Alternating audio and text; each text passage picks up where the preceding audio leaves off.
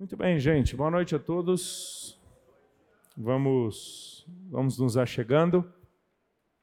Nossa última aula, conforme. ah.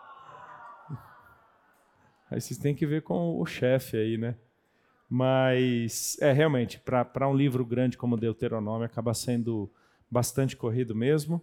Nosso último assunto de hoje é o capítulo 28 de Deuteronômio, um capítulo que, se você já teve alguma passagem, um pouquinho prolongada, em igreja pentecostal ou neopentecostal no Brasil, vocês sabem o quanto Deuteronômio 28 é utilizado. Alguém vem desse contexto?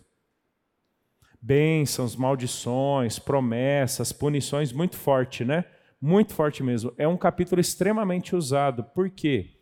Porque nenhum outro capítulo na Bíblia toda tem tão clara essa distinção entre como Deus abençoa alguém em termos materiais, temporais, físicos, e como Deus amaldiçoa alguém em termos materiais, temporais e físicos. Tá bom? Então é por isso que é um livro que é, é um capítulo que muitas vezes é usado como um certo cabresto espiritual em alguns contextos evangélicos brasileiros, tá? Tanto para oferecer promessas caso alguém haja de acordo com aquilo que foi colocado para essas pessoas fazerem, ou maldições caso elas não hajam de acordo com aquilo que Deus é, supostamente estabeleceu por meio daquela igreja, tá bom? É, como nós vamos ter nossa aula aqui? Uma primeira parte lidando com Deuteronômio 28 em si, tá? o seu conteúdo, bem como Deuteronômio 28 sendo uma base para todo o Antigo Testamento, e aí nós vamos olhar para dois casos, o cativeiro babilônico e também como Daniel, o profeta, lida com Deuteronômio 28, falando sobre o fim do cativeiro babilônico. Tá bom? E depois, então, do nosso intervalo, a gente volta um pouquinho as atenções sobre como nós, cristãos, salvos em Jesus, nos relacionamos ou não com Deuteronômio 28. Tá bom? Então, esse é o nosso desafio. Vamos orar e assim Deus, pedir, pedir que Deus nos abençoe. Deus, muito obrigado pela oportunidade de nos encontrarmos uma vez mais. Pedimos sabedoria e graça da tua parte para lidarmos agora com um capítulo que é certamente fundamental para todo o Antigo Testamento, mas muitas vezes também muito mal utilizado em algumas tradições evangélicas do nosso país. Por isso, pedimos a instrumentalidade do teu Espírito. Pedimos isso em Jesus. Amém. Muito bem, gente, vamos lá. Uh, uma rápida relembrança aqui de duas alianças, e elas não são distintas, como eu já mencionei para vocês. É, uma está dentro da outra, que é a aliança mosaica, celebrada ali no Sinai, que em Deuteronômio Sinai é chamado de Oreb. Né?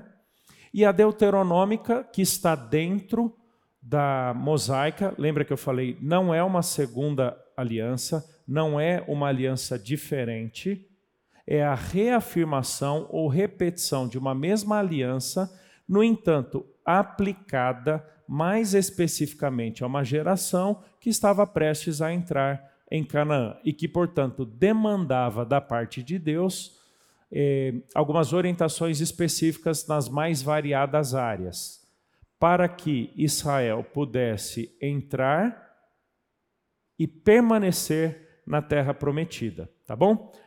Então, ambas, opa, desculpa, ambas as alianças, elas implicam em obediência, tá?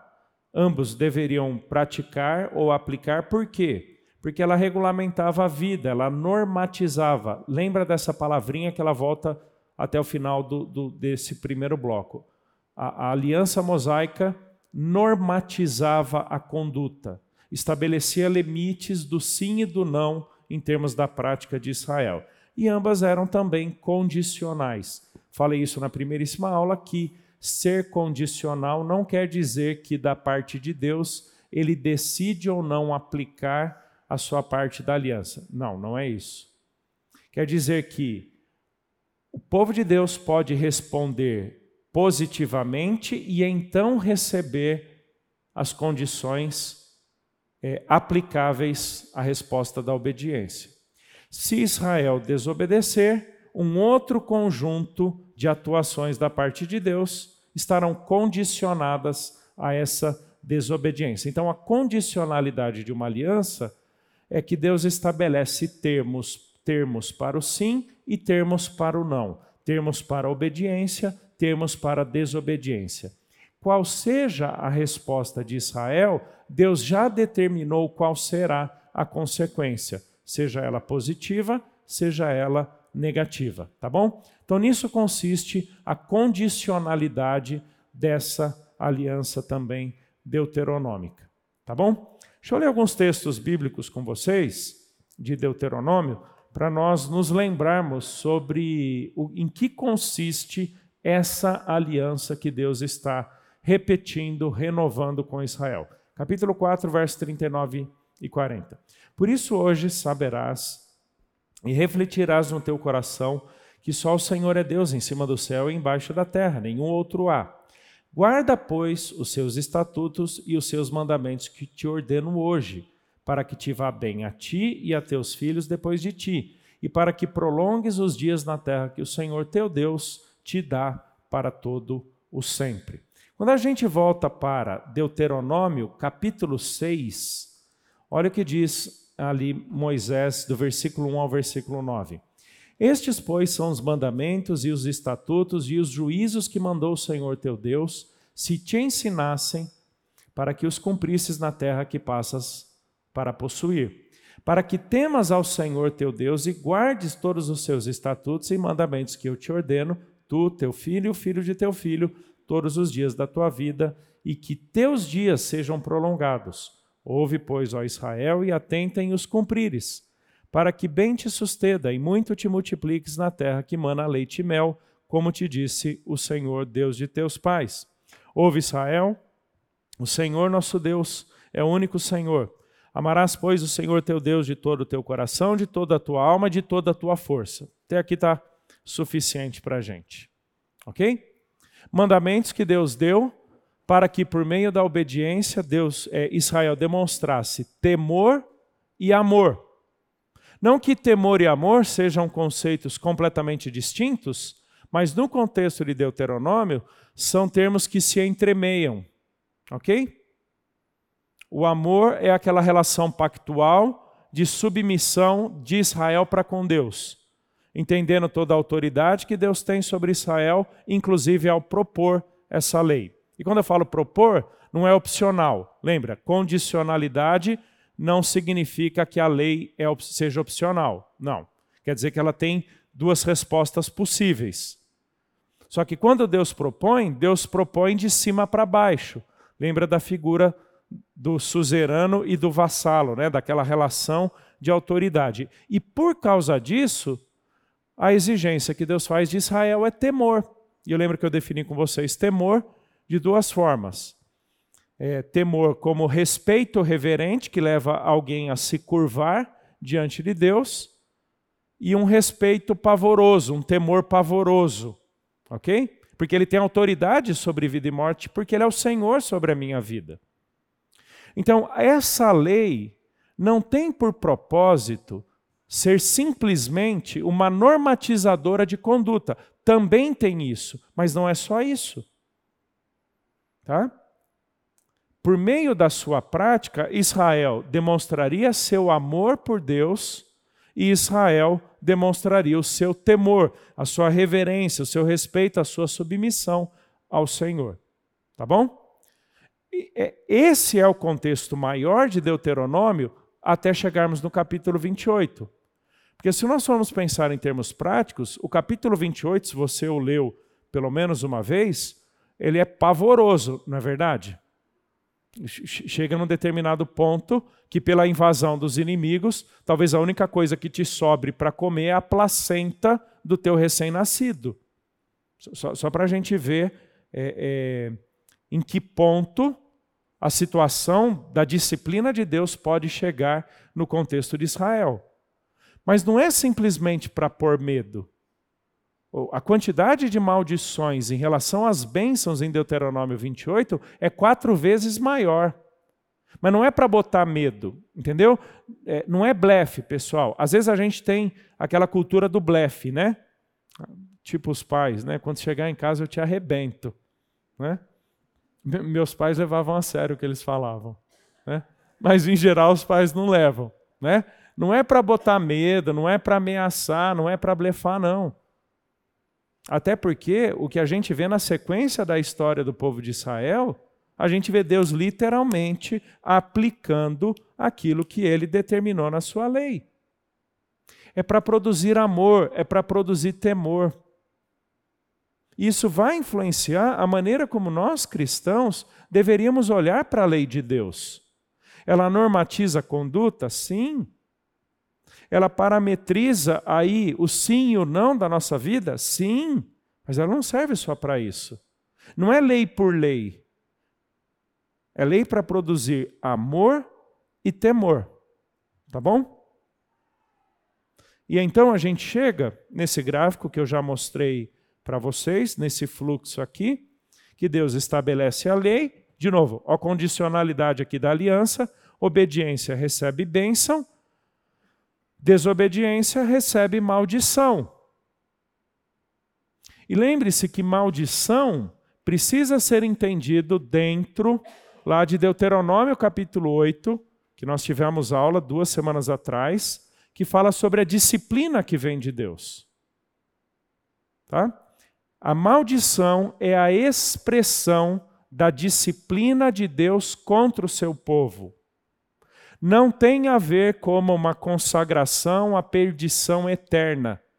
Para nós, a palavra maldição, ela tem uma conotação muito mais transcendente, perene, do que uma disciplina pontual. Tá? Na aula passada, a gente conversou sobre Deuteronômio 30, quando fala sobre a circuncisão do coração. E eu lembro que eu falei na aula passada que a diferença de Deuteronômio 30 para Deuteronômio 10 é que em Deuteronômio 30, Deus diz que ele vai circuncidar o coração do povo quando Deus reunir o povo de volta, tendo este anteriormente se extraviado e por causa disso Deus o dispersou. Então, as maldições servem ao propósito da disciplina divina com o intento de trazer Israel de volta, que é o que a gente vai ver em Daniel a profunda consciência que Daniel tem de que tudo o que aconteceu pelos últimos 70 anos foi expressão da disciplina de Deus. E ele fala: um Deus que tem que ser justo, um Deus que é santo e que não pode não disciplinar seu povo. Então, não olhe para a maldição como uma desgraça que sobrevém a alguém para simplesmente devastar, destruir, punir por punir alguém. Não serve ao propósito da disciplina, o trazer de volta. E eu lembro que eu, em Deuteronômio 8, eu falei que a disciplina de Deus visa ao propósito corretivo. Implica na punição? Implica. Tá bom? Implica, porque pessoas que saíram do caminho serão punidas por terem saído do caminho, mas essa punição visa ao propósito do quê? Trazer de volta para o caminho. Esse é o significado maior de disciplina na Bíblia toda. Desde a, desde a maneira como Deus trata o seu povo, até como nós trataríamos os nossos filhos. Isso é disciplina. A punição decorrente do desvio do caminho, mas o propósito restaurador para trazer de volta para o caminho. Então, maldições precisam ser vistas dentro desse contexto em Deuteronômio. Uma punição divina com o propósito da conscientização do mal, do pecado, da rebeldia, do extravio que o seu povo praticou, e então alertando para trazer de volta para o caminho da palavra de Deus. Ok? Questões até aqui?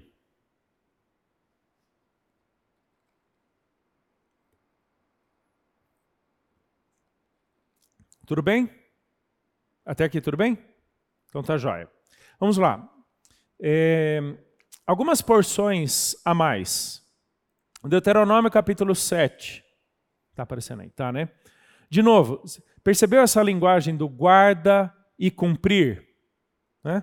guardar, cumprir, guardar, cumprir. Essa é a ordem de Deus. O interesse primário de Deus não é a maldição do seu povo. O interesse primário de Deus com a aliança é a submissão, é o amor, é o temor do povo para com Deus. Por isso, dessa ordem recorrente do guarda em cumprir. Tá joia?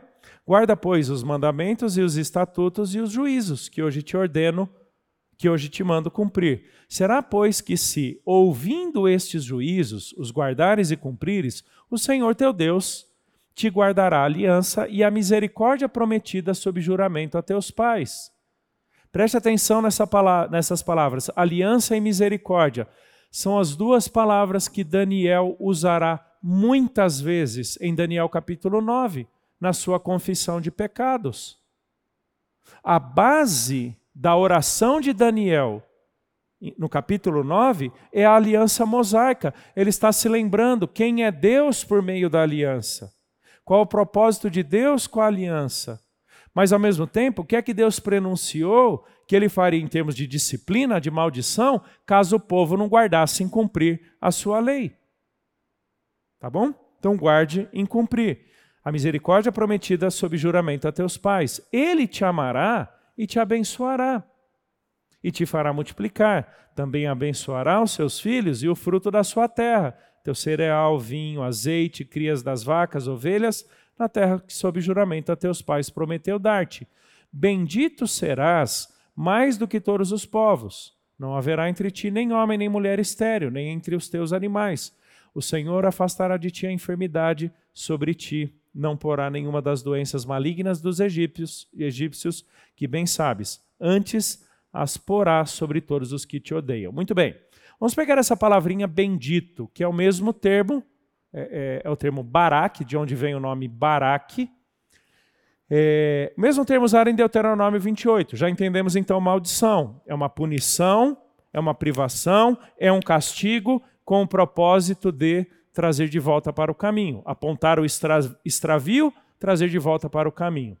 E o que quer dizer bênção, ou bendição, ou bem-aventurança, que já é um outro termo, muito usado na chamada literatura poética, lembra? Salmos, Eclesiastes, Jó, usam muito essa expressão bem-aventurado, que é uma terminologia que vem para o Novo Testamento, nos Evangelhos, e o apóstolo Paulo usa muito o termo bendito, que também tem a sua base no Antigo Testamento. O que quer dizer uma bênção?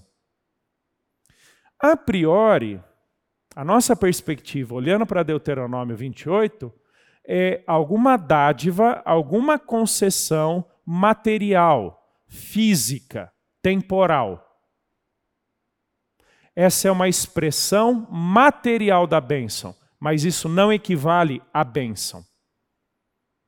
A bênção é a dádiva que Deus concede àqueles que estão desfrutando e vivendo de conformidade com a aliança.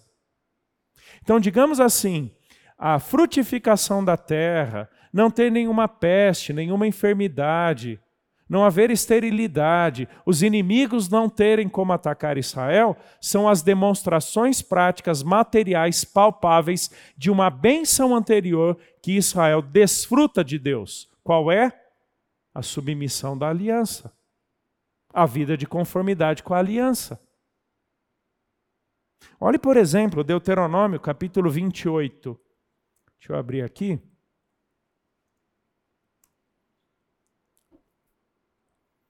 Olha o versículo. Opa. Olha o versículo 47. Quando ele, no meio das maldições, olha o que ele fala. Por que, que essas maldições estão sobrevindo a vocês? Dá para ver aí atrás? Tá? Porquanto não serviste ao Senhor teu Deus com alegria e bondade de coração, não obstante a abundância de tudo. Gente, olha que bonito esse verso. A submissão de vocês à aliança, a obediência de vocês à aliança, demonstra a alegria e bondade do coração de vocês para com Deus.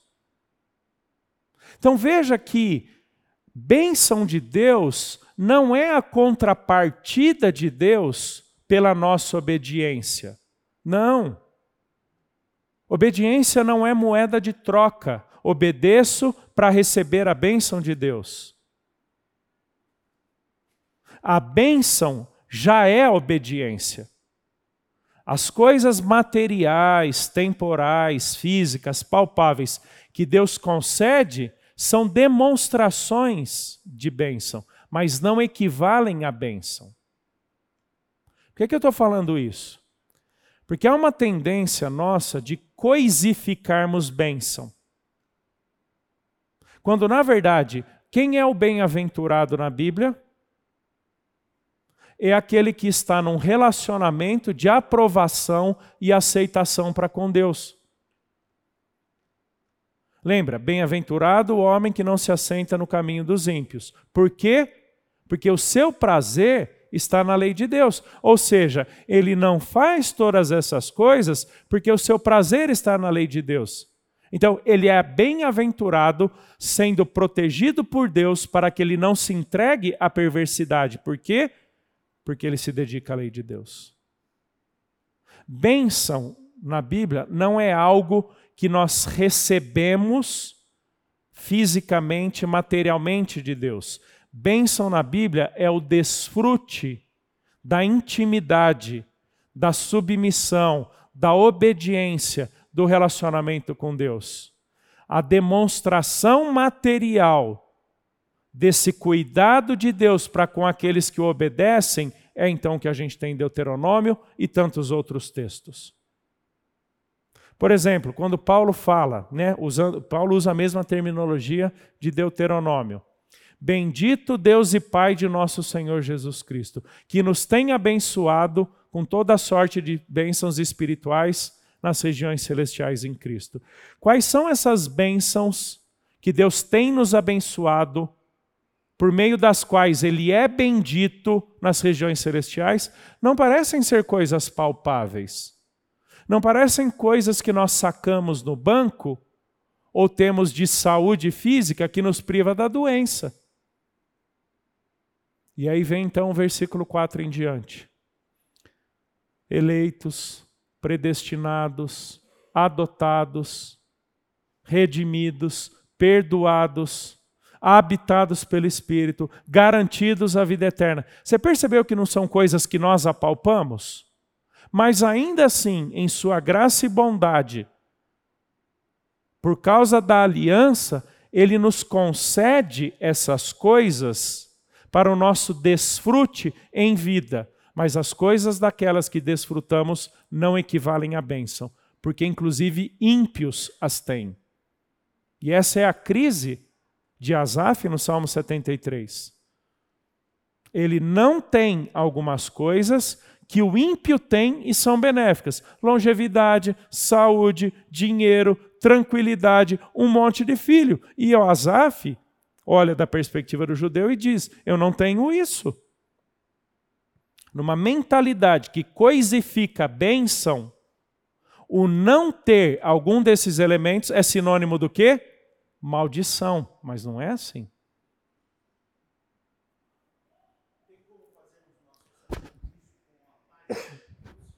Boa, tem. Tem como fazermos uma estreitíssima relação com a ideia da paz de Deus.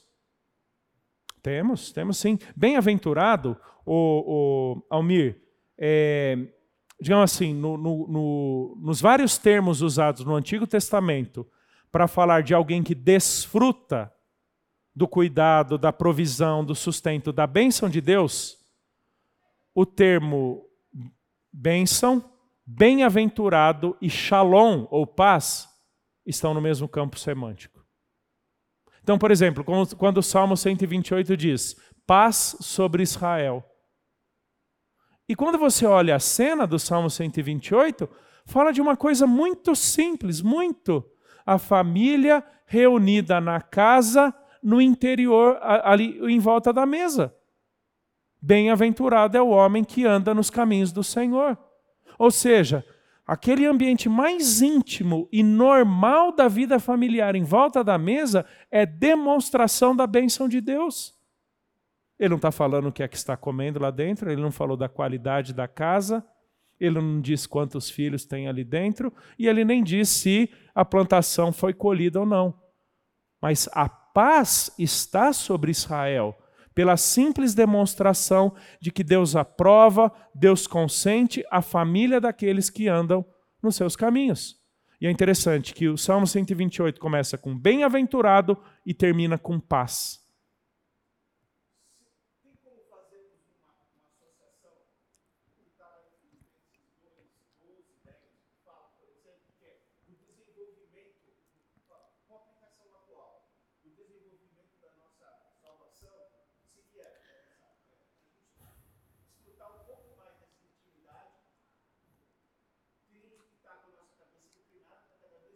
Joia. Boa, boa pergunta. Ah, pra, se alguém não ouviu aí atrás, ouviu? Todo mundo ouviu? Deu para ouvir? É, Almir, eu uso três verbos para designar o nosso relacionamento com Deus por meio de Cristo. Primeiro, participar.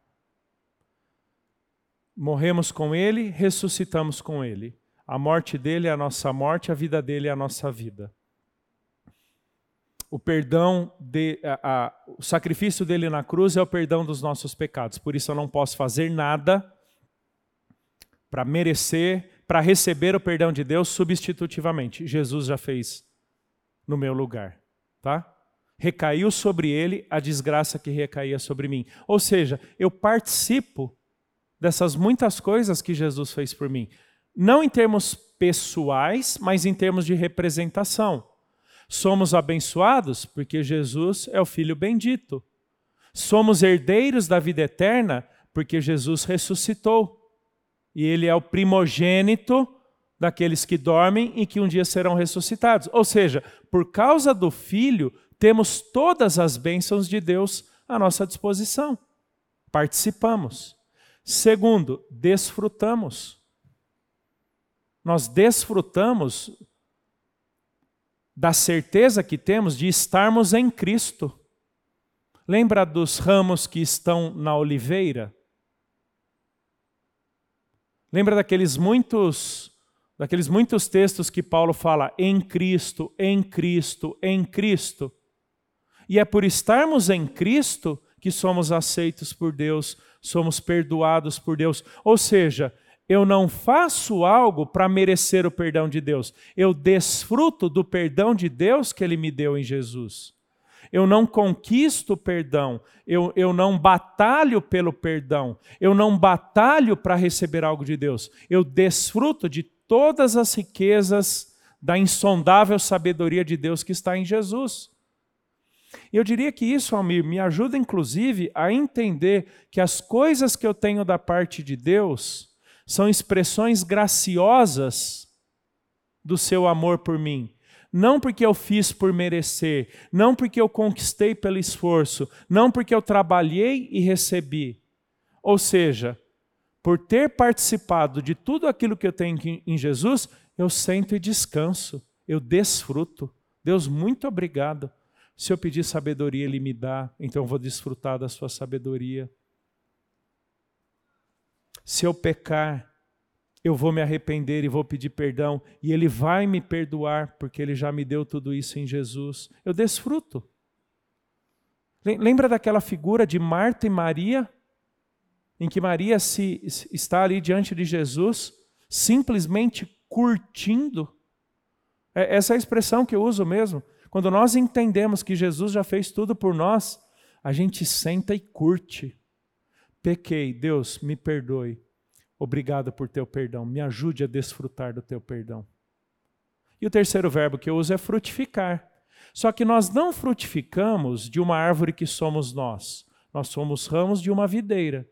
Por isso que Paulo vai dizer em Filipenses 1, né, se você citou o 2,12, o 1, 9 ao 11, ele fala sobre cheios, e também faça essa oração, que o vosso amor aumente mais e mais em pleno conhecimento e sinceridade, cheios do fruto de justiça o qual é mediante Jesus Cristo. A nossa obediência é Jesus frutificando em nós. Perdoar pessoas é Jesus frutificando em nós.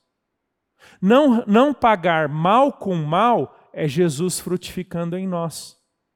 Ou seja, eu estou vendo a árvore, né, a videira, que tem saúde nela mesma, que é Jesus, eu acho que ninguém discorda da vitalidade da videira, que é Jesus, frutificando por nosso intermédio, que é benção maior do que a evidência prática, material, de que Jesus é tudo em todos. E quando eu perdoo, a minha esposa não tem dúvidas de que quem levou o Helder a perdoá-la é Jesus. Porque isso não é o Helder.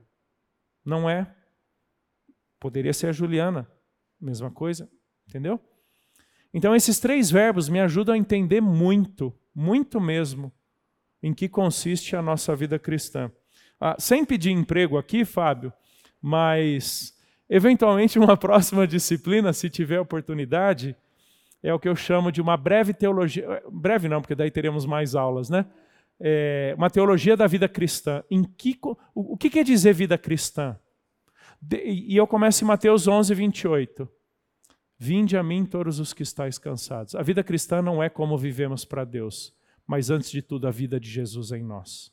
Né? E quais são as implicações disso? E eu diria que todo esse contexto neotestamentário, toda essa teologia neotestamentária, está baseada no Antigo Testamento, em que bênção não é a coisa material que eu recebo. A coisa material que eu recebo é o desfrute de um relacionamento íntimo, aprovado, de aceitação, de comunhão com Deus. Esta é a bênção. É por isso que, ainda que a figueira não floresça, não haja fruto na videira, ou fruto da oliveira minta, nem por isso eu deixarei de louvar, de engrandecer, de bendizer, de desfrutar de Deus. Porque ainda que algo me falte, quando o justo vive pela fé, né? Isso é Abacuque 2,14, até a gente chegar no 3,17. A gente chega no 3,17 por causa do 2,14 o meu justo viverá pela fé. Quando o justo vive pela fé, pouco importa se tem o fruto ou não na oliveira. Pouco importa se tem isso ou não aquilo, porque eu, eu, a maneira como eu tenho que viver diante de Deus já me torna completamente satisfeito nele. Né? Tudo bem, gente, quanto a isso?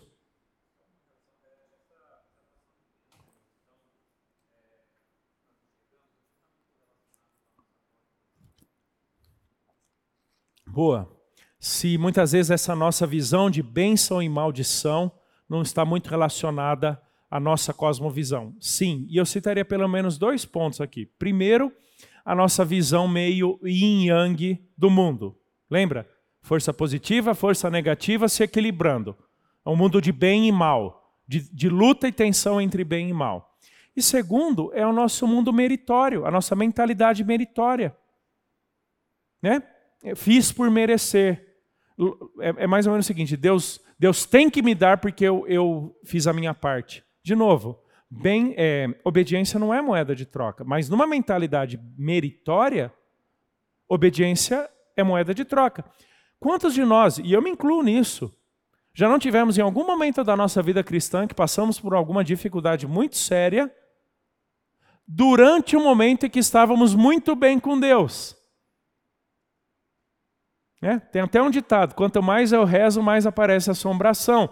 Ou seja, parece que agora que eu estou tudo bem com Deus, vem isso, como se estar bem com Deus inviabilizasse ou me privasse de alguma dificuldade. Se tem algo que o, o, o, o sofrimento no livro dos Salmos nos ensina, é o seguinte: a vida com Deus não nos priva de problemas, mas sem essa vida com Deus, não sabemos como passar pelos problemas. Né? Então, sim, a, a maneira como nós enxergamos o mundo e as coisas que envolvem o mundo nos leva a essa visão equivocada de bênção e maldição. Tanto é que, quando, em geral, nós testemunhamos para pessoas algo da bênção de Deus, nós vamos normalmente materializar o nosso testemunho? Com algo que recebemos, um acidente que não sofremos, uma cirurgia que sobrevivemos, um concurso que passamos. Não estou dizendo que essas, esses não sejam relampejos da graça de Deus, mas nós não podemos equivaler isso à bênção. Tá? A bênção é o desfrute da obediência, de uma vida de conformidade com Deus, de uma vida de amor e temor ao Senhor. Isso é bênção. De intimidade, perfeito, de intimidade.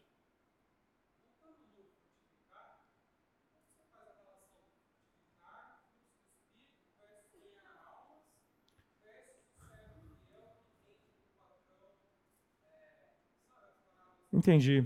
Entendi. Não vou estender muito, não, porque a gente já está fugindo um pouquinho da aula. É, fruto do Espírito é um fruto que o, o, o, próprio Espírito frutifica, senão seria um fruto nosso. Né? Ou seja, cada vez que eu demonstro mansidão, é a demonstração de que eu estou sob o controle do Espírito e ele me leva à mansidão. Né? Isso é Gálatas 5, que faz paralelo com Efésios 5, enchei-vos do Espírito. Então é isso. O ganhar almas para Cristo é a instrumentalidade de Deus nos usando para comunicar a mensagem. Mas quem convence, quem regenera, quem imputa a justiça e tudo mais é o próprio Deus. E, e uma visão equivocada que a gente tem da parábola do servo inútil, você deveria dizer, sou um servo inútil, pois não fiz além do que deveria, é, numa, é num contexto nosso empresarial, da indústria, do comércio, em que inutilidade significa incompetência, mas esse não é o significado do termo, ainda mais na cultura judaica. Inutilidade não significa incompetência, até porque ele foi muito competente, ele fez o que deveria. O que, que significa ali a inutilidade? Eu fiz aquilo que eu deveria. Por exemplo, a palavra de Deus é útil para, ela é suficiente. E o que, que significa o inútil? Ainda tem muito mais coisa que eu posso fazer na medida que o Senhor me der, mas por hora eu fiz o que eu deveria. Então, inutilidade não é incompetência. Né? Então a gente acaba levando muito da mentalidade nossa hoje para o contexto judaico antigo, que não, é, não faz sentido. Ok? Tudo bem, gente? Posso avançar um pouquinho aqui? Então vamos lá. Nós temos então essas estipulações da aliança e nós chegamos é, então no tal de Deuteronômio 28. Bênçãos decorrentes da obediência, castigos, maldições decorrentes da desobediência. O que muita gente coloca, né, vários estudiosos aí, do Antigo Testamento é por que, nós temos quatro vezes mais maldições do que bênçãos? E por que que Deuteronômio 30 fala da reorganização de Deus do seu povo disperso? Porque Deus está prenunciando as falhas de Israel logo após a conquista da terra prometida. Então é como se as maldições estivessem pintando um quadro uma cena mesmo, bem visual, de que quando chegasse a disciplina lá na frente, Israel pudesse se lembrar da aliança lá de trás. Ou seja, em Deuteronômio 28, Deus não está simplesmente propositivamente dizendo sim e não, faça ou não faça, bênção e desgraça. Ele está pintando um quadro dizendo: quando vocês virem isso acontecendo, Lembrem-se onde foi que eu disse que isso aconteceria e voltem-se para a aliança. Veja, por exemplo, é, dois recortes que eu fiz, poderia fazer vários outros é, recortes sobre essas maldições em Deuteronômio 28. Eu vou fazer, eu vou fazer duas menções aqui a, a, ao cativeiro babilônico. Tá?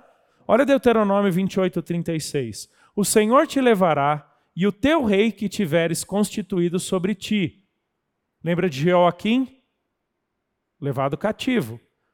Sobre ti há uma gente que não conheceste, nem tu nem teus pais, e ali servirás a outros deuses feitos de madeira e de pedra. Verso 41. Gerarás filhos e filhas, porém não ficarão contigo, porque serão levadas, levados ao cativeiro. E aí uma porção mais longa, não vou ler todo ele, toda ela, que é do versículo 47 ao 60. Assim, com fome, com sede, nudez, falta de tudo, servirá aos, aos, aos inimigos que o Senhor enviará contra ti. Sobre o teu pescoço porá um jugo de ferro. Gente, o que é que nós temos em Abacuque? Lembra que Abacuque é o profeta imediatamente antes da invasão babilônica? Qual é a crise de Abacuque? Deus está mandando os caldeus. Quando é que Deus disse isso? Deus disse isso mais ou menos aí 800 anos antes. Ele enviará um povo inimigo que vocês não conhecem, que vocês não entendem a língua, para levar vocês cativos. Sabe o que é interessante? Jeremias 19 e Jeremias 27 são dois capítulos em que Jeremias descreve o cativeiro babilônico, mesmo sem o cativeiro babilônico ter acontecido. Onde é que ele acontece? Em Lamentações quando Nabucodonosor invade e destrói Jerusalém. Mas em Jeremias, durante a sua profecia, ele está profetizando com base em quê? Deuteronômio. Ou seja, ele está profetizando o que vai acontecer com Israel em detalhes, com base no que Deus disse que faria diante da desobediência de Israel, além de Deuteronômio 28. Então, Deuteronômio 28 não é só uma lista de bênçãos e maldições. É a pintura de cenas para que quando elas se tornassem a realidade de Israel lá na frente, Israel pudesse se lembrar. Sabe aquela ideia? Eu já vi esse filme. Eu, eu já vi essa cena. É isso aí. Por isso que é extremamente detalhista. Extremamente. O vai plantar e não vai colher. Vocês vão, vocês vão ter doenças nos joelhos, vocês vão ter doenças nas pernas, vocês vão reviver as doenças do Egito e por aí vai. Então, essas bênçãos e maldições são vislumbres de realidades futuras que Israel enfrentaria justamente por não obedecer à lei de Deus. Questões?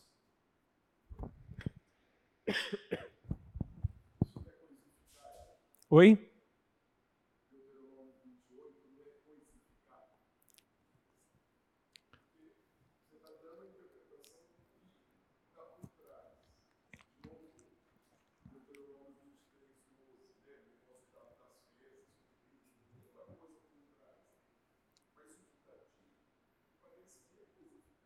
Joia. Deixa eu pegar aqui a oração de Daniel. Vamos lá para a oração de Daniel. pequenininho, eu vou ler, preste atenção. Daniel 9, Daniel está estudando Jeremias e ele chega à conclusão que é, acabou o período do cativeiro. Orei ao Senhor meu Deus, confessei e disse: Ah, Senhor, Deus grande e temível, que guardas a aliança e a misericórdia para com os que te amam e guardam os teus mandamentos. Olha aí, aliança e misericórdia. Esse é o desfruto máximo da bênção de Deus. Desfrutar da aliança, da intimidade, da proximidade, da acessibilidade e do amor pactual de Deus. Temos pecado e cometido iniquidades, procedemos perversamente e fomos rebeldes, apartando-nos dos teus mandamentos e dos teus juízos. Qual é a maior desgraça na, na, na perspectiva de Daniel? Não é o que veio em decorrência da desobediência, o que veio é decorrência, a desgraça é a desobediência. Foi o que eu falei. Bênçãos, em termos materiais, são expressões palpáveis do desfrute do relacionamento com Deus. Mas é porque eu fui obediente. A obediência é a estipulação da aliança. A bênção é a concessão material da, da obediência. A bênção não é a fertilidade, a bênção é a obediência, que traz fertilidade. ah, fomos rebeldes, apartando-nos dos teus mandamentos e dos teus juízos, e não demos ouvidos aos teus servos, os profetas, que em teu nome falaram aos nossos reis, nossos príncipes e nossos pais, como também a todo o povo da terra. Aí fala das desgraças que vieram por causa das suas transgressões que cometeram contra ti. Olha o verso 10 e 11. Não obedecemos à voz do Senhor nosso Deus para andarmos nas suas leis, que nos deu por intermédio dos seus servos, os profetas. Sim, todo Israel transgrediu a tua lei, desviando-se para não obedecer à sua voz. Por isso, a maldição e as imprecações que estão escritas na, li, na lei de Moisés, servo de Deus, se derramaram sobre nós, porque temos pecado contra ti. Entendeu? Essas expressões materiais, temporais, físicas, são decorrentes da desobediência. Qual é o, o, o, qual é o problema de Israel com Deus? Não é a maldição, é a desobediência que traz maldição. São coisas materiais e palpáveis, como eu falei. Mas a gravidade nunca está na maldição, a gravidade está na desobediência. A ênfase está na obediência e na desobediência e o que cada uma delas traz.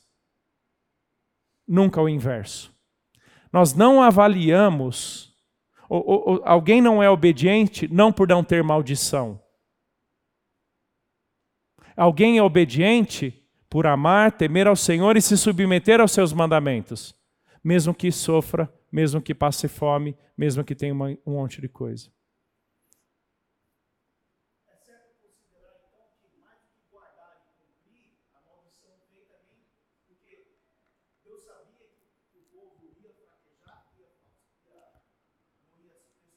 Sim, sim, sim. Pode parecer muito jogar com cartas marcadas, mas Deus conhece o povo de pescoço duro que tem.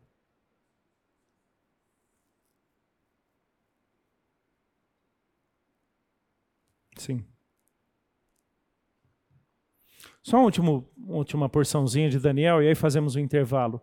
Ele confirmou a sua palavra, que falou contra nós e contra os nossos juízes que nos julgavam e fez vir sobre nós grande mal. Olha que interessante. Ele confirmou a sua palavra.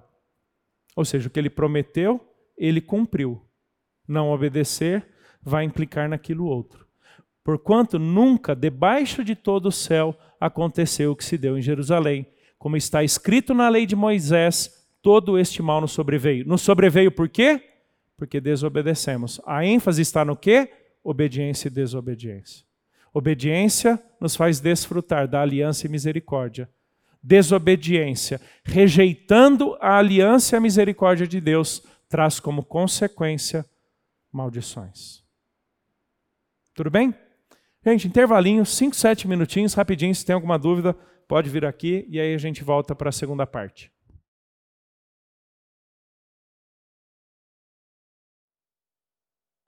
Muito bem, gente, vamos lá. 25 minutos para darmos a volta ao mundo, que levaria 80 dias.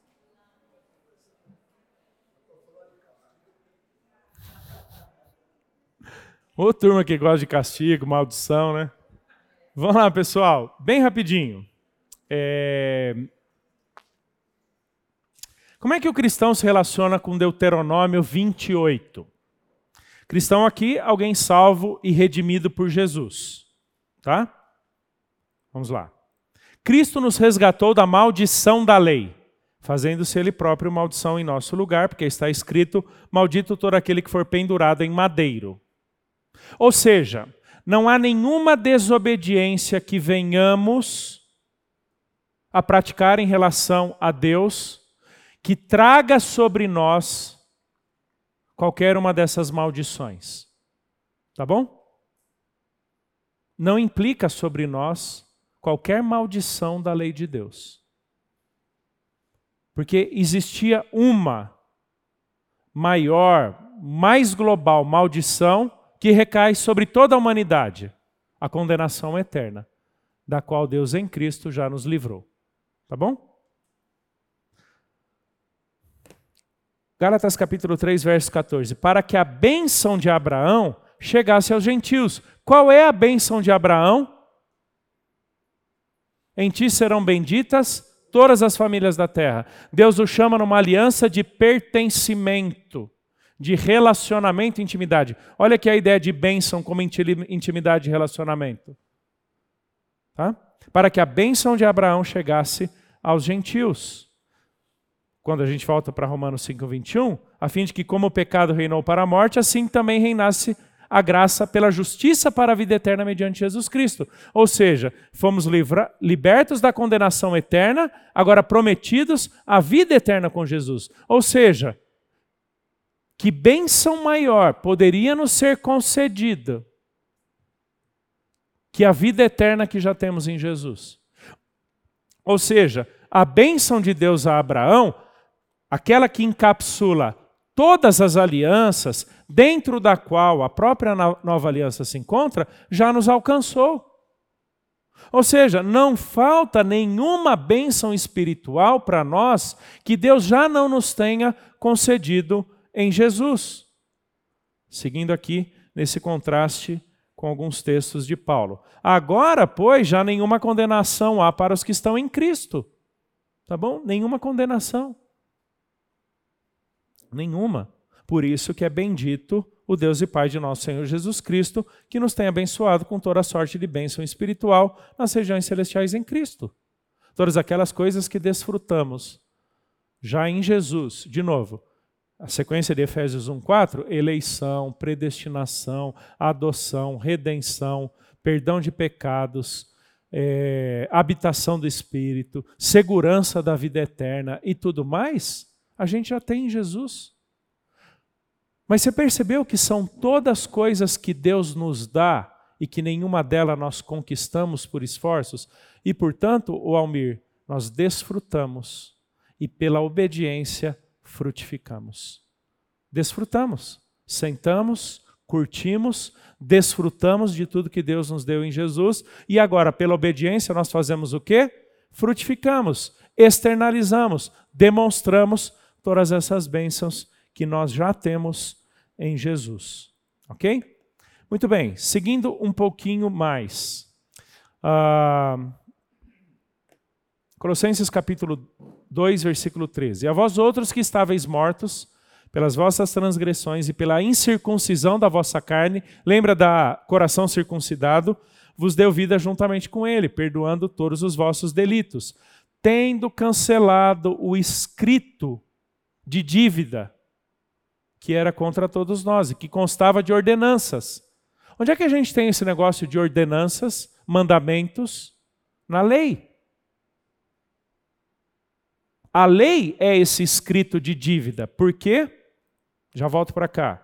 Sobreveio a lei para que sobressaltasse, intensificasse, escancarasse a ofensa. Mas onde abundou o pecado, superabundou a graça. O que é esse escrito de dívida que pesava contra nós na forma de ordenanças? A lei que foi adicionada não para salvar, não para justificar, não para redimir, mas para ressaltar o quão incapazes somos de praticar a lei de Deus. Então, Almir, volta uma observação que você fez sobre Deus prenunciando que Israel ia falhar. Não é Deus jogando com cartas marcadas. A lei não foi dada para salvar, para redimir, mas para mostrar a completa incapacidade de Israel em obedecê-la por completo. Por isso que Tiago vai dizer que aquele que peca num mandamento, numa lei, é culpado de toda ela. Por quê?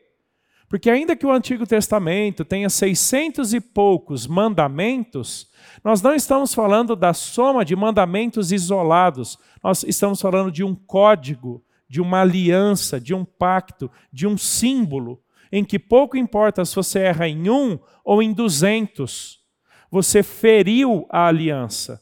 Então a aliança não foi dada, né? a aliança mosaica não foi dada para atribuir justiça, mas para demonstrar incompetência, incapacidade, para que o quê? Fosse ressaltada a fé que viria de futuro, no caso, Cristo Jesus. E eu já chego nesse, nesse texto, tá bom? Então, é, vos deu vida juntamente com ele, perdoando todos os vossos delitos, tendo cancelado o escrito de dívida que era contra nós e que constava de ordenanças, o qual nos era prejudicial, removeu inteiramente, encravando-o na cruz. Está faltando um texto aqui, deixa eu abrir para vocês, que é o de Efésios capítulo 2, versículo 15. Olha o que diz Efésios 2,15. Aboliu na sua carne, Jesus, a lei dos mandamentos na forma de ordenanças, para que dos dois criasse em si mesmo um novo homem, fazendo a paz. O que, é, o que quer dizer Colossenses 2? Removeu inteiramente, encravando-o na cruz? É isso aqui. Ele aboliu na sua carne aquela lei que pesava contra nós, dizendo: você não pode, você não consegue, você nunca vai atender o padrão de Deus. Nunca. Ok? É uma inapropriedade nós tentarmos viver a nossa justiça diante de Deus pela prática da lei mosaica. Isso não quer dizer que você pega a lei mosaica, rasga e joga fora. Mas nós não podemos fazer da lei o que o judeu do tempo de Jesus e de Paulo estava querendo fazer. Pela prática de alguns mandamentos, demonstrar justiça. Isso é o símbolo de uma aliança.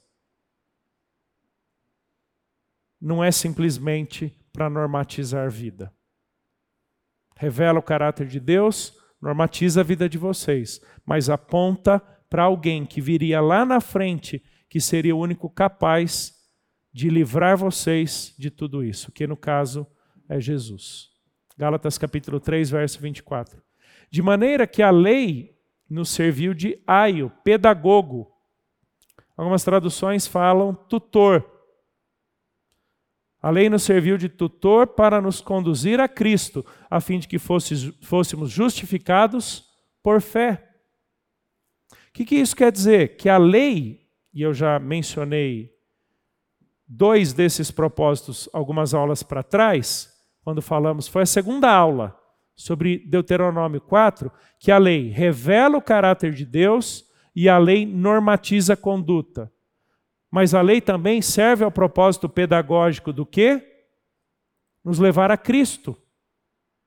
Por isso, pessoal, que Paulo vai dizer em Romanos 7 e 1 Timóteo capítulo 1 que a lei é boa, a lei é santa, a lei é justa.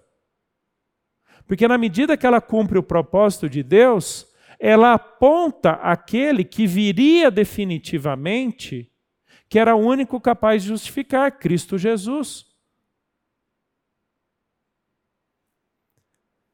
A lei normatizava a conduta do povo numa época, numa circunstância, terra prometida. Não é para tornar alguém aceitável diante de Deus. Por quê? Porque a obediência demonstra pertencimento. A bênção está no pertencer a Deus, não simplesmente desfrutar, no, no desfrutar das coisas materiais que a obediência pudesse trazer. Quando Israel inverte essa perspectiva, ele busca encontrar justiça, aceitação, aprovação na lei e não no pertencimento, no mandamento e não na aliança nas coisas palpáveis materiais e não na misericórdia de Deus em seu favor. Então, esse é o propósito pedagógico da lei que o, israelita não entendeu. E que Paulo vai dizer: a lei serviu de aio, tutora. Por isso que ele vai dizer, esse material todo vocês têm, tá? Ele vai dizer que a lei caducou. Ele vai falar sobre a caducidade da lei. O que quer dizer que a lei caducou? Não quer dizer que ela não presta. Não quer dizer que ela não funcionou ou não serviu. Quer dizer que ela tem o seu prazo de validade expirado. Por quê? Porque já veio aquele para quem ela apontava, Cristo Jesus. E aí entra a nova aliança, como eu já mencionei.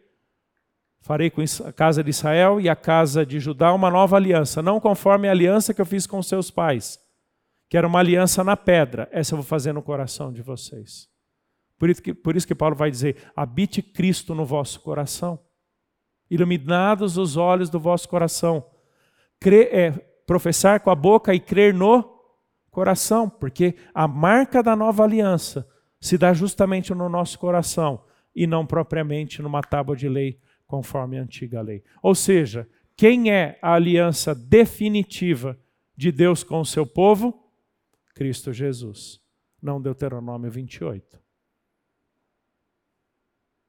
Questões, antes de eu avançar um pouquinho mais.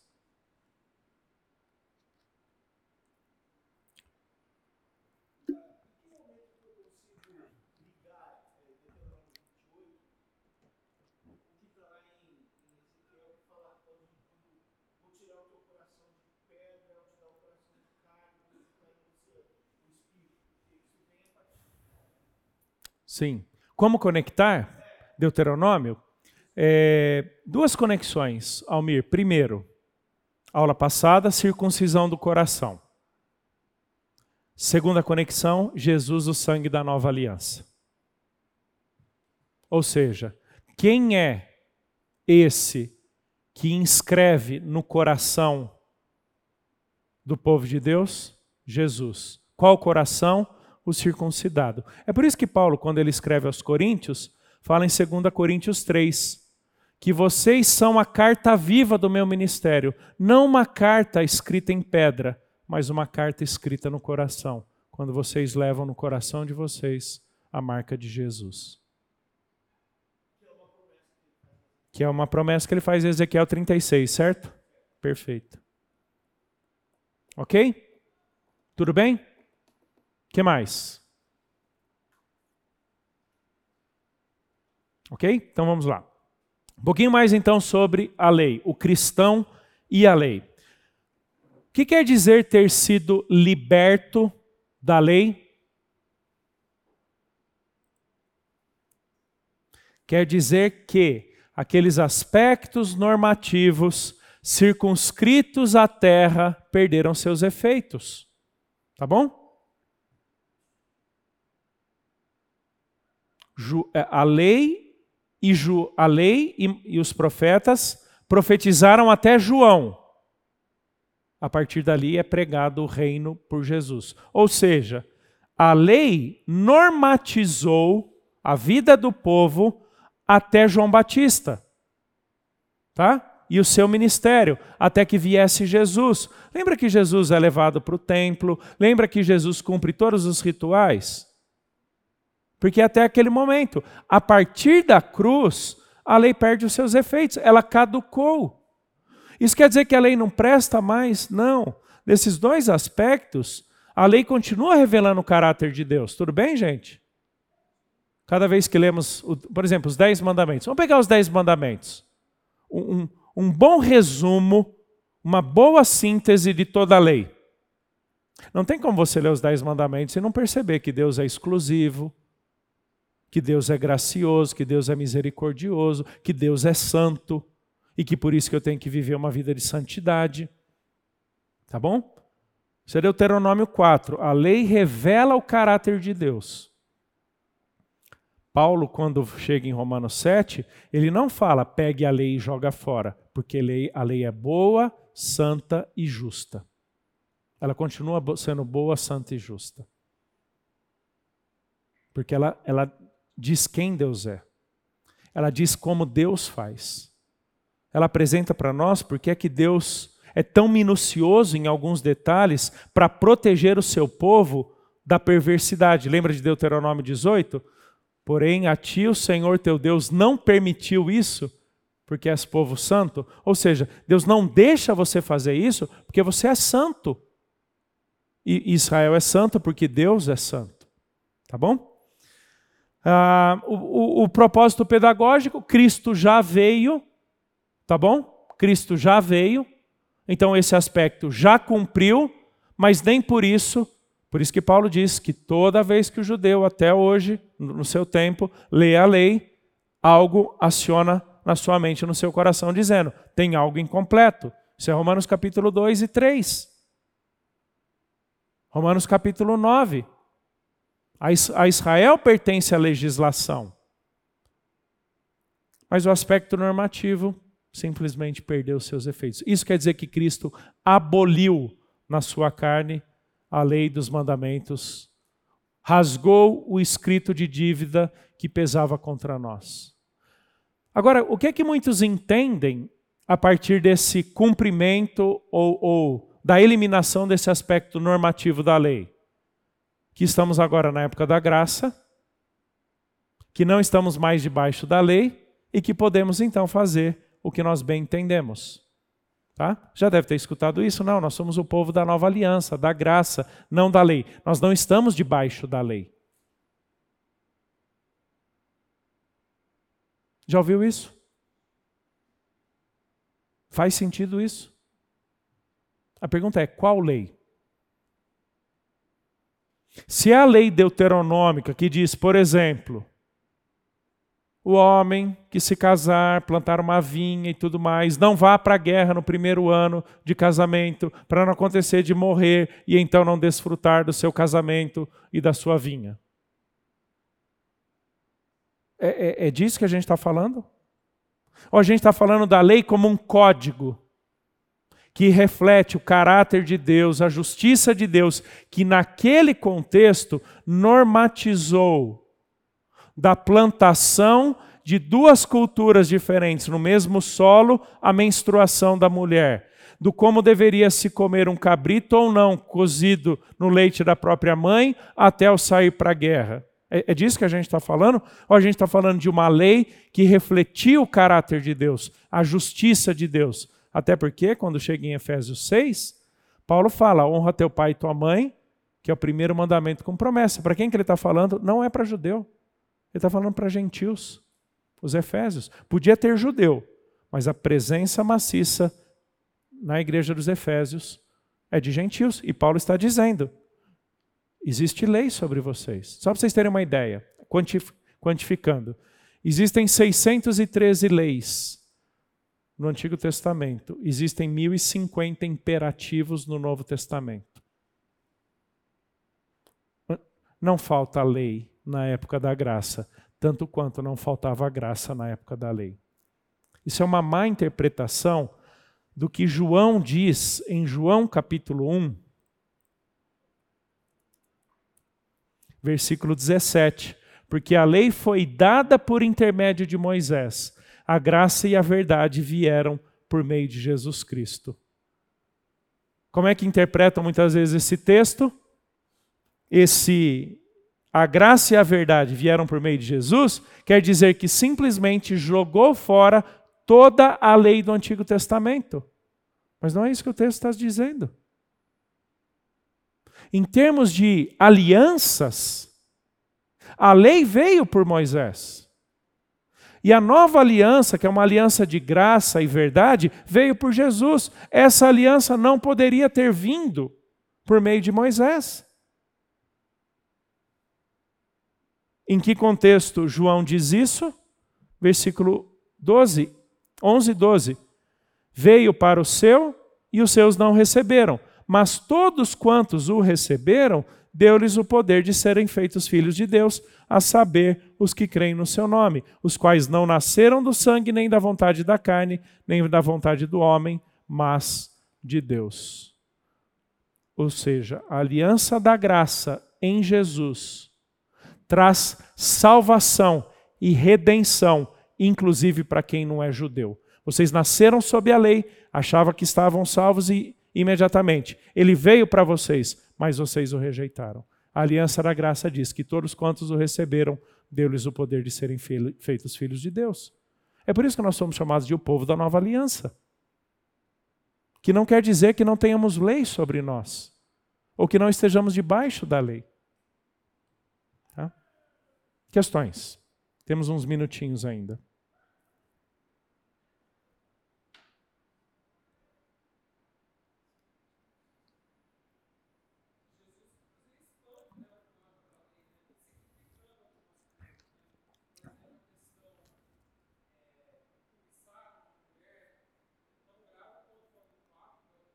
Sim.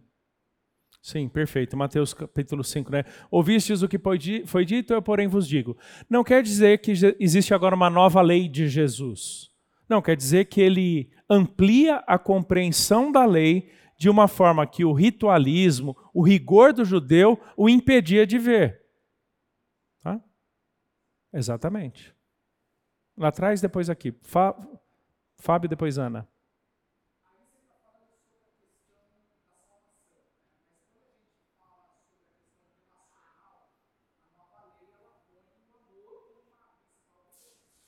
Sim, sim. Sim. Tanto é que é chamada lei do amor, né? Lei áurea. É, deixa eu mostrar aqui, vocês têm esse materialzinho também? É, olha só, todas as vezes que a, a, a lei é aplicada ao cristão, no Novo Testamento ela é chamada de lei de Deus, lei do Senhor, lei de Cristo, lei do Espírito, lei da fé, lei do amor, lei da mente, lei perfeita, lei da liberdade, nunca apenas lei. Porque o que é lei sozinho? Lei mosaica. Mas isso não quer dizer que nessas designações da lei não existam correspondências com a lei mosaica. Tá bom? Quanta coisa o Novo Testamento diz sim e não que tem correspondência com o Antigo Testamento? Muitas, muitas. Pessoal, não existem novidades, tá bom? São repetições, são aplicações da lei do Antigo Testamento. Claro, algumas coisas não se aplicam, por quê? Porque o povo já não está mais naquele contexto da entrada e permanência na terra prometida. A, a gente está falando aí em 1400 anos de distância. Tá? Mas não quer dizer que não está debaixo de lei. Não está debaixo da lei mosaica, em termos normativos, para estar dentro de uma terra. Mas não quer dizer faroeste que cada um faz o que quer. Não quer dizer. Oi, Ana, depois Almir.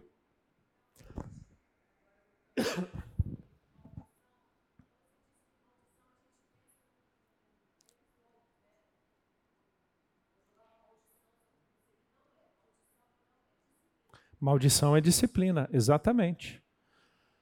É disciplina. Então, por exemplo, quando nós somos disciplinados por Deus, Hebreus capítulo 12, a base de, de, de Hebreus 12 é Deuteronômio é Provérbios. Somos disciplinados por Deus. Numa linguagem do Antigo Testamento, usa-se muito a expressão maldição. Por quê? É pesado, é pesado, porque o trato é outro, a aliança é outra. Entendeu o, o, o que a nova aliança significa? Farei uma aliança nova com vocês, não com base na aliança dos pais de vocês. Os termos são diferentes, as práticas são diferentes, as estipulações são diferentes, até na terminologia.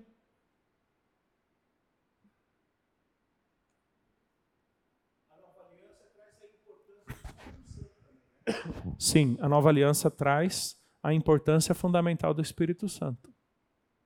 Que no, no, contexto da discussão de Paulo, Romanos 5 até o 8, que é sobre a lei, lei do pecado, não estão debaixo da lei, mas sim da graça e tudo mais, ele vai falar que é o Espírito Santo quem conduz vocês em tudo isso. Ou seja, a, a nossa obediência à lei de Deus é demonstração da, da interferência do Espírito Santo em nós.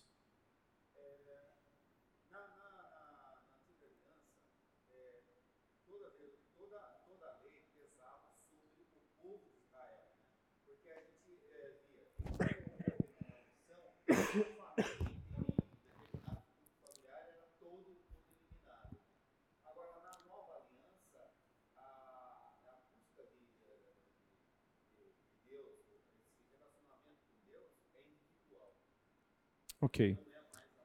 Joia. Observação aqui é que no Antigo Testamento é, havia uma ênfase muito grande familiar, comunitária, povo todo. Então, se o indivíduo pecava, toda a família era destruída. Hoje é uma ênfase muito particular. Eu diria que mesmo no Antigo Testamento nós tínhamos os dois. Lembra que o, o, o extermínio da família toda era no contexto do herém. Lembra que eu mencionei na aula sobre guerra? Quando alguém tomava das coisas consagradas, das coisas santas, proibidas, ele então, ele e toda a sua família eram punidos. Mas não, não quer dizer que todo o pecado, a família toda era punida me parece haver uma circunstância muito específica desse herém, dessas coisas proibidas por Deus. Tanto é que, que em Deuteronômio, quando o indivíduo peca, ele é punido sozinho. Né? Um filho rebelde. Não são os pais que são apedrejados na porta da, da cidade. É o próprio filho, e ele sozinho. Agora, se os pais fossem desobedientes à lei de Deus, não educando, não disciplinando seus filhos, seus pais também eram punidos. Então, assim, essa, essa morte da família toda é só no Herem. Oi? Não entendi. Miriam. Sim, ela pecou. O Arão pecou e cada um é disciplinado num, num determinado momento.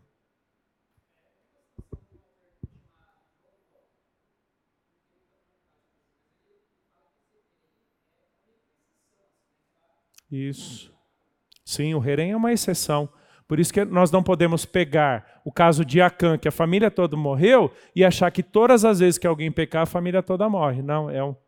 o John Walton é um bom, um bom autor, muito bom. Tudo bem, gente? Faltou bastante coisa, eu sei. Tem muita coisa nos, nos meios de caminho aqui, mas acho que deu para a gente ter uma, um panorama bem legal aí de Deuteronômio, né? um livro que eu falei base aí do Antigo Testamento. Fica a recomendação daquela aula bônus né? sobre o fim da vida de Moisés, recomendo demais. É, tá lá o link, né? uma palestra no Instituto Hagai, que vocês podem assistir. Caso já tenham assistido, beleza. Se não assistam, vale a pena também. Tá bom?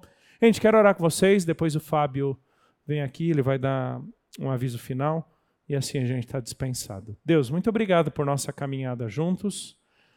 Apesar de tanta informação, volume tão grande de conceitos, discussões, num livro tão grande como o Deuteronômio, certamente pudemos aprender, pudemos ter a nossa perspectiva do livro e da teologia como um todo é, aperfeiçoada, e por isso agradecemos tua bondade. Obrigado pela estrutura, a oportunidade que a fonte nos dá dessa aula aqui. Obrigado por cada um que já fez essa matéria e outros que ainda farão online. Peço por tudo isso em Cristo Jesus. Amém.